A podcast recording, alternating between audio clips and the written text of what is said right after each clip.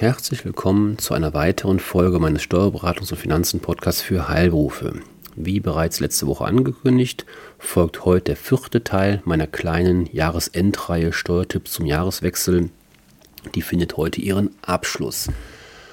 Auch heute möchte ich nicht viel äh, Vorgeplänkel machen, sondern direkt einsteigen und zwar mit dem ersten Tipp. Und da geht es um das Thema Photovoltaikanlagen. Ab dem Jahr 2022 hat der Gesetzgeber mit der Steuerbefreiung der Einnahmen und Entnahmen aus dem Betrieb einer Photovoltaikanlage eine tiefgreifende Veränderung bei der Besteuerung von Photovoltaikanlagen vorgenommen. Was für viele eine große Erleichterung ist, kann für einige allerdings teuer werden. Für Mitunternehmerschaften, die nur aufgrund einer Photovoltaikanlage gewerblich infiziert waren, kommt es durch dadurch in 2022 grundsätzlich zu einer Zwangsentnahme aller Wirtschaftsgüter aus dem Betriebsvermögen mit Ausnahme der Photovoltaikanlage selbst. Eine Zwangsentnahme führt zur Aufdeckung aller stillen Reserven, denn die Photovoltaikanlage bleibt trotz der Steuerbefreiung Betriebsvermögen der Mitunternehmerschaft. Bei einer vermögensverwaltenden Gesellschaft muss dann künftig der steuerfreie Anteil der Photovoltaikanlage herausgerechnet werden. Aus Vertrauensschutzgründen kommt es jedoch zu keiner Zwangsentnahme, wenn die Verstrickung der stillen Reserven bis zum 31. Dezember 2023 aus anderen Gründen wiederhergestellt ist. Beispielsweise bei einer, bei einer Beteiligung einer GBR an einer anderen gewerblichen Mitunternehmerschaft, durch andere gewerbliche Tätigkeiten wie den Betrieb eines Kiosks, eines Onlinehandels etc oder durch die Übersch das Überschreiten der 100 kW Peak-Grenze durch Inbetriebnahme weiterer Photovoltaikanlagen. Da dies alles bis Ende des Jahres 2023 erfolgen muss, sollte hier sehr schnell gehandelt werden, um die in Klammern rückwirkende Zwangsentnahme in 2022 zu vermeiden. Sie merken schon aus meinen wenigen Ausführungen, das ist durchaus ein relativ komplexes Thema, was ja eigentlich von der Intention her eine Erleichterung sein sollte oder sein soll, führt in einigen Fällen ja durchaus zu komplexen ähm, ja, Konstellationen. Also da sollten Sie sich mit beschäftigen, eigentlich schon beschäftigt haben, weil wie Sie gemerkt haben, jetzt wird es langsam knapp. Ende des Jahres 2023 gilt Handlungsdruck. Mein zweites Thema für heute ist mal wieder, das ist zum wiederholten Mal der Fall, das Thema, wie man Wirtschaftsgüter, die sie erworben haben, optimal steuerlich abschreiben. Maschinen, Praxisgeräte, Betriebsgeschäftsausstattung, Hard- oder Software oder auch das Fahrzeug nutzen sich verständlicherweise ab. Dieser Wertverlust wird über die sogenannte Absetzung für Abnutzung, kurz Abschreibung, steuerlich als Betriebsausgabe angesetzt. Auch mit Investitionen, die Sie bis zum Jahresende tätigen, können Sie daher den Gewinn des Jahres 2023 noch beeinflussen. Komplett, also in voller Höhe, sind die Aufwendungen für die Anschaffung allerdings nur unter bestimmten Voraussetzungen abziehbar. Der Grundsatz gilt, es muss zeitanteilig abgeschrieben werden. Aus diesem Grund ist es auch in der Regel nicht zwingend sinnvoll oder, oder von der Auswirkung her sinnvoll, jetzt zum Ende des Jahres noch großartig zu investieren in Gerätschaften, die über mehrere Jahre abgeschrieben werden müssen, weil entsprechend sich für das Jahr 2023 nur noch ein Zwölftel auswirkt. Also, in der Regel sind Wirtschaftsgüter über die Nutzungsdauer abzuschreiben. Betriebliche Pkw zum Beispiel bei neuen Pkw über sechs Jahre. Büroeinrichtungen zum Beispiel über zehn Jahre.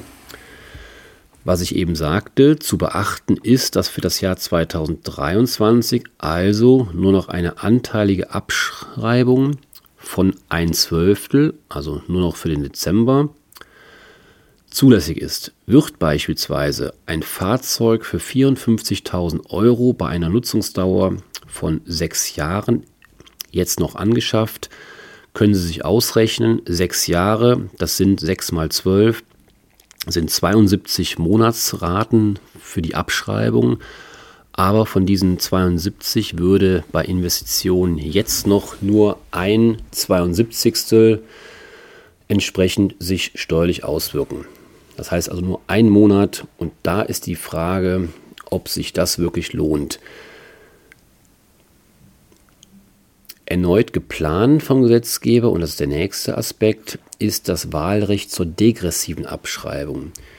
Grundsätzlich ist es so, dass wir, wenn wir nicht sofort abschreiben, innerhalb bestimmter Grenzen linear abschreiben, das heißt in gleichbleibenden ähm, ja, Abschreibungsbeträgen.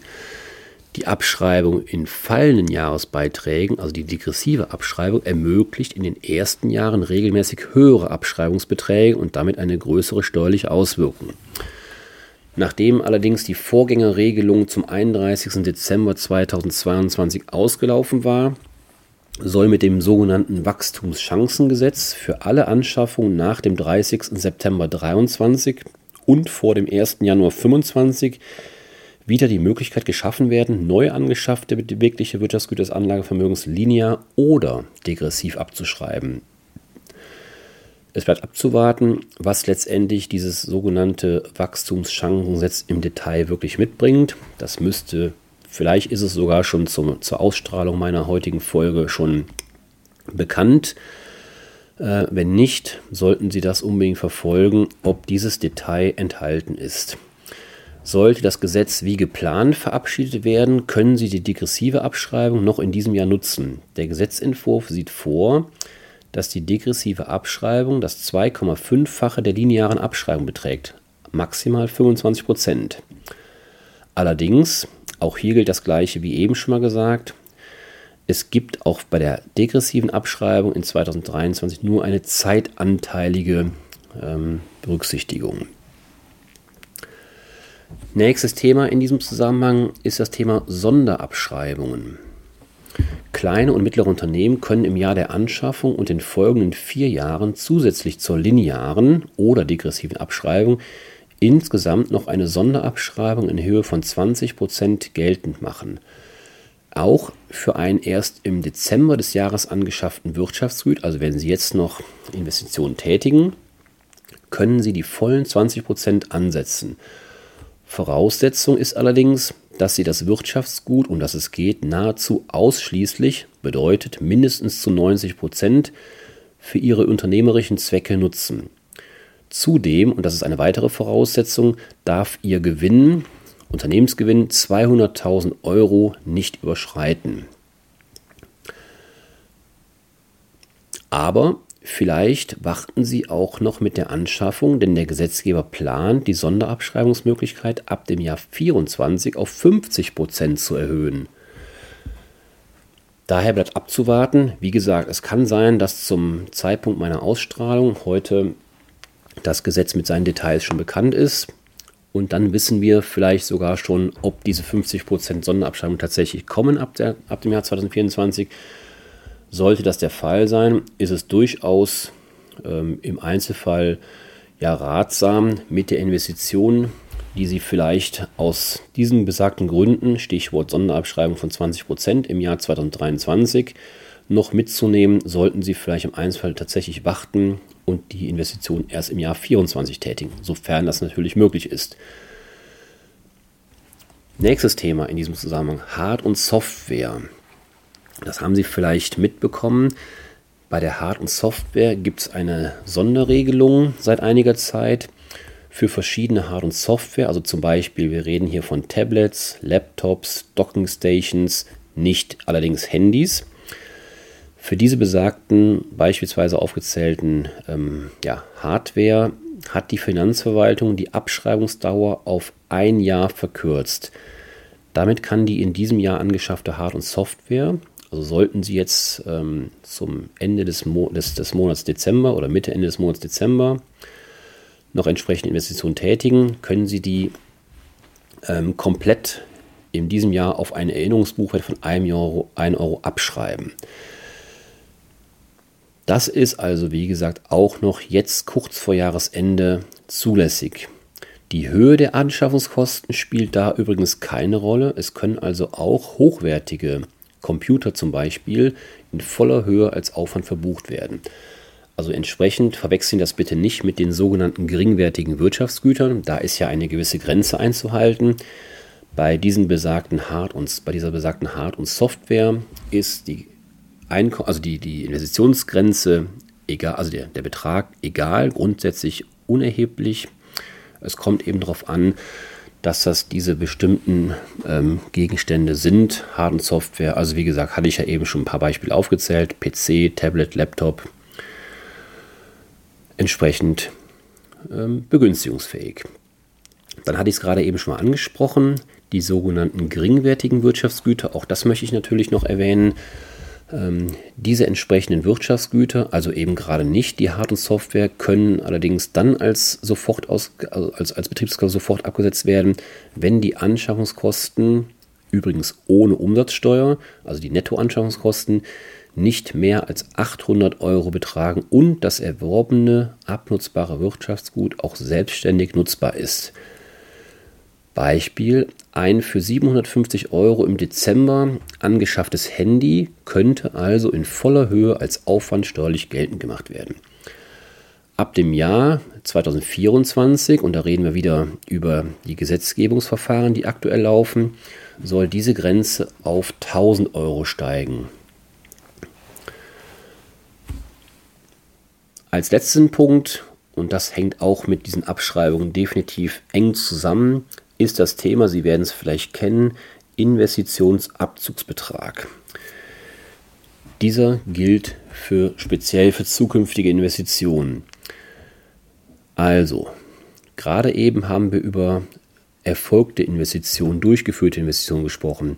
Jetzt geht es darum für geplante, für zukünftige Investitionen. Also auch wenn Sie erst in den nächsten drei Jahren investieren wollen, also drei Jahre ist da der Zeithorizont, über den wir reden, können Sie bereits in 2023 gewinnmindernde Abzugsbeträge geltend machen, mit Hilfe des sogenannten Investitionsabzugsbetrages, kurz IAB. Sie können diesen IAB in Höhe von mittlerweile 50 Prozent, das waren früher nur 40 Prozent, jetzt sind es mittlerweile 50 Prozent der voraussichtlichen Anschaffungs- oder Herstellungskosten des Wirtschaftsgutes bilden. Maximal allerdings ein IAB in Höhe von 200.000 Euro. Wesentliche Voraussetzung ist für diese Gestaltung, dass der Gewinn Ihres Unternehmens nicht mehr als 200.000 Euro beträgt. Das ist eine, ein Ausschusskriterium. Hinweis an dieser Stelle, für in den Jahren 2017 bis 2020 gebildete IAB muss bis Ende 2023 investiert werden. Ansonsten sind die IAB rückwirkend aufzulösen. Prüfen Sie also, ob eine Investition in 2023 betriebswirtschaftlich und steuerlich sinnvoll ist. Jetzt werden Sie sich gerade wahrscheinlich gefragt haben, ich habe was von drei Jahren erzählt, aber gerade im Gegensatz dazu ähm, von IAB der Jahre 2017 bis 2020 gesprochen. 2017, das wären ja jetzt summa summarum sechs Jahre. Das hängt mit Corona-bedingten Erleichterungen zusammen. Also während der Corona-Pandemie wurden ja diverse steuerliche Erleichterungen geschaffen und das hängt damit zusammen. Nächster Tipp, jetzt verlassen wir das Thema Abschreibungen, Investitionen in diesem Zusammenhang. Das nächste Thema betrifft natürlich auch wieder Investitionen, aber in einem ganz anderen Zusammenhang. Und zwar in der Bestimmung des optimalen Kaufzeitpunktes für Elektrofahrzeuge. Bei der privaten Nutzung eines betrieblichen Kraftfahrzeugs, und ich weiß aus der täglichen Praxis, das Thema Kraftfahrzeug ist eines der Lieblingsthemen für Unternehmen. Also bei dieser privaten Nutzung eines entsprechenden betrieblichen Kraftfahrzeugs, das keine CO2-Emissionen hat, also reine Elektrofahrzeuge oder auch Brennstoffzellenfahrzeuge, ist bei der Berechnung der Privatnutzung mit der 1%-Methode nur ein Viertel, also 25% dieses 1% entsprechend bei der Fahrtenbuchregel nur ein Viertel der Anschaffungskosten oder vergleichbaren Aufwendungen anzusetzen. Heißt also, im Normalfall, ich persönlich fahre einen Diesel, muss auf meinen Bruttolistenpreis 1% für den privaten Anteil versteuern. Fahrtenbuch macht bei mir keinen Sinn, das habe ich getestet. Das heißt, ist bei mir eine relativ teure Angelegenheit, 1%. Hätte ich ein reines Elektrofahrzeug, müsste ich von diesem 1% nur ein Viertel zahlen. Kommt bei mir nicht zum Zuge, aber vielleicht bei Ihnen. Dies gilt jedoch bislang nur, wenn, das, wenn der Bruttolistenpreis des Kraftfahrzeugs nicht mehr als 60.000 Euro beträgt. Dieser Betrag, das ist gesetzgeberisch festgelegt, soll ab dem Jahr 2024 immerhin auf 80.000 Euro steigen. Daher optimalen Kaufzeitpunkt äh, bestimmen, mein Eingangsstatement. Auch hier gilt es wieder, wollen Sie die Investition, Stichwort 60.000, noch im Jahr 2023 tätigen, sofern das überhaupt geht bei einem Fahrzeug dieser Klasse, oder warten Sie nicht lieber auf das Jahr 24, sofern das Gesetz entsprechend kommt, wie es geplant ist, und dann hätten Sie die Möglichkeit, bis zu 80.000 entsprechend zu investieren. Wer jedoch über eine private Anschaffung nachdenkt, der sollte gegebenenfalls auch schnell handeln, denn auch bei der seit dem 1. September 2023 nur noch von Privatpersonen beantragbaren Umweltprämie, Sie erinnern sich, das hat der Gesetzgeber auch seinerzeit eingeführt, um eben die Elektromobilität zu fördern. Diese Umweltprämie da stehen ab 2024 Änderungen an. Während es im Jahr 2023 noch 3000 Euro Umweltprämie für ein Fahrzeug mit einem Bruttolistenpreis von 40.000 bis 65.000 Euro gibt, sind ab dem 1. Januar 2024 nur noch Fahrzeuge bis maximal 45.000 Euro begünstigt. Also private Anschaffungen, auch da bitte entsprechend planen und den richtigen Zeitpunkt für sich betrachten und bestimmen. Nächstes Thema ist die sogenannte 10-Tage-Regelung. Das wird Ihnen wahrscheinlich relativ wenig sagen, weil das schon eine Detailthematik ist im, im steuerlichen ähm, Gesetz und Ihnen vermutlich nicht so bewusst ist.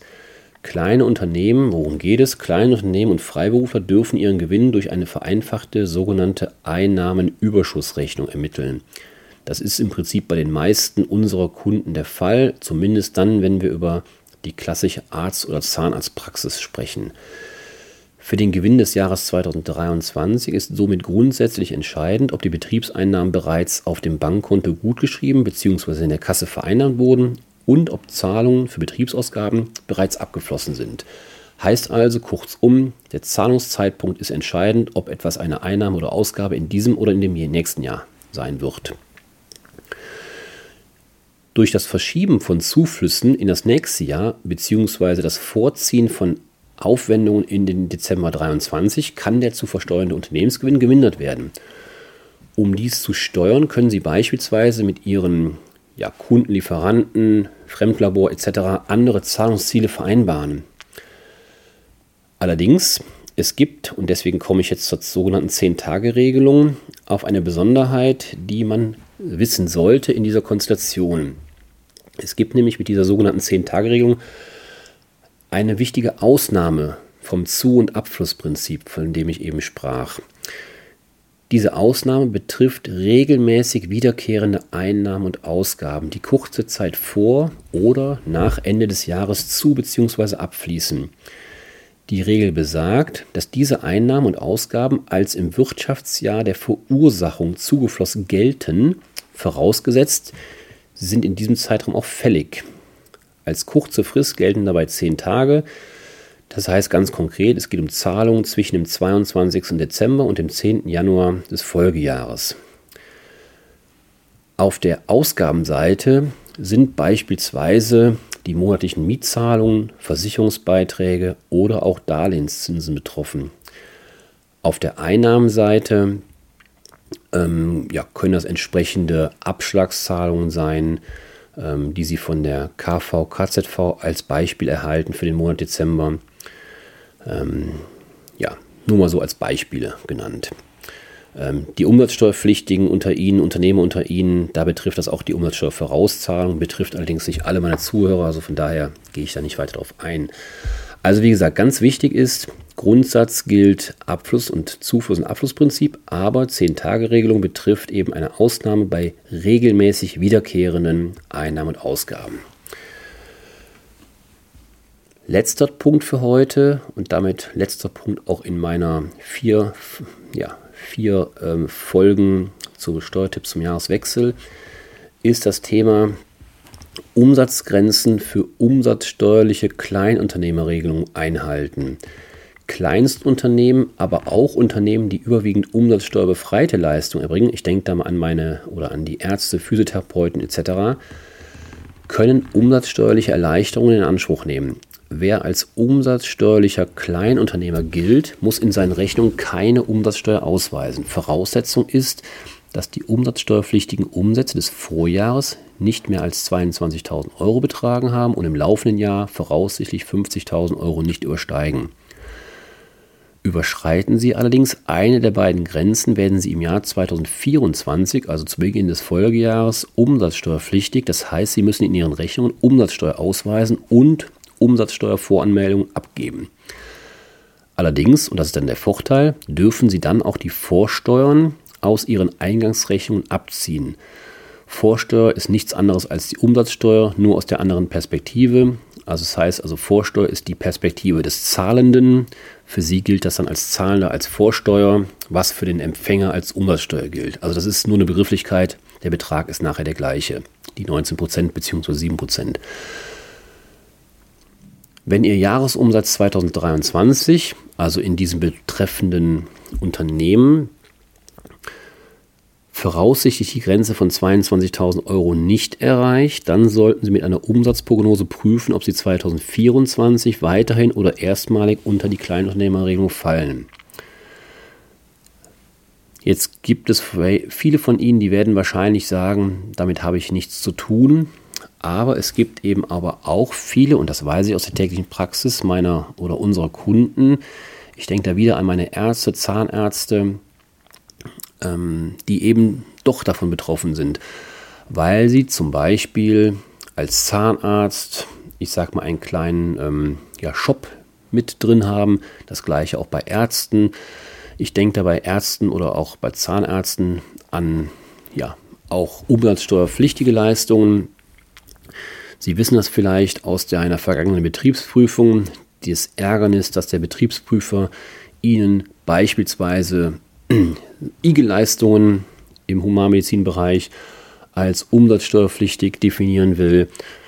Das muss man natürlich nicht hinnehmen. Da gibt es natürlich immer Argumente, das nicht zu tun. Aber das ist die Tendenz der Betriebsprüfer, eben gerade bei den Leistungen, die nicht zwingend mit dem Kerngeschäft mit der Gesunderhaltung ähm, zu tun haben oder mit der Behandlung von Patienten, weil es sich zum Beispiel um eine Sonderleistung, eine Zusatzleistung handelt, eine Selbstzahlerleistung, Stichwort Igel, dann ist zumindest, das ist so die Tendenz der Betriebsprüfer, die Tendenz erkennbar, dass das durchaus immer ein Diskussionsthema ist. Wir haben es bis jetzt immer noch geschafft, das abzuwenden, aber das Thema sollte man auf dem Schirm haben. Und dann kann es eben auch passieren, dass Sie als Arzt, der normalerweise mit Umsatzsteuer nichts zu tun hat, plötzlich oder auch geplant, weil Sie einen, einen Shop haben, ich denke da zum Beispiel bei Augenärzten an die Kontaktlinsen, die verkauft werden. Als Beispiel, beim, beim Zahnarzt ist es dann vielleicht die Zahnbürste oder die Zahnpasta. Ähm, und dann haben Sie äh, doch schnell mit Umsatzsteuer zu tun, weil das hat natürlich nichts mit Ihrer umsatzsteuerbefreiten Leistung zu tun. Also von daher, vermeintlich betrifft das ähm, ja nicht viele meiner Zuhörer, aber im konkreten Einzelfall sollte man sich das Thema durchaus anschauen. Und da sollten Sie, wie gesagt, die Grenze, die wichtigste Grenze von 22.000 Euro im Kopf haben und dementsprechend ähm, auch da können wir übrigens auch wieder über das Thema Zufluss-Abflussprinzip nachdenken, was wir eben ja schon mal hatten. Ähm, dadurch könnte es durchaus angezeigt sein, Umsätze, ähm, die Ihnen eigentlich dieses Jahr vielleicht zufließen würden, ähm, die eben dazu führen würden, dass Sie die 22.000 Euro überschreiten, durchaus ins nächste Jahr zu verschieben, sofern Sie das steuern können natürlich. Und da reden wir nur über die Einnahmen. Also bei der Kleinunternehmerregelung geht es nur um die Umsätze, das heißt die Einnahmen, da reden wir nicht über Kosten. Das heißt, es macht also da Sinn, über die Verschiebung von Einnahmen nachzudenken, um eventuell die Grenzen entsprechend in beiden Jahren einzuhalten also auch im Folgejahr. Also, das Thema Kleinunternehmerregelung. Ja, das soll es für heute gewesen sein in meiner kleinen, kurzen, vier ähm, ja, Reihe zum Jahreswechsel. Ich hoffe, Sie konnten das eine oder andere doch mitnehmen. Ich bin überzeugt davon, dass viele Themen da praktisch relevant waren. Und ähm, ja, freue mich, wenn Sie auch beim nächsten Mal wieder einschalten. Bis dahin, danke, tschüss.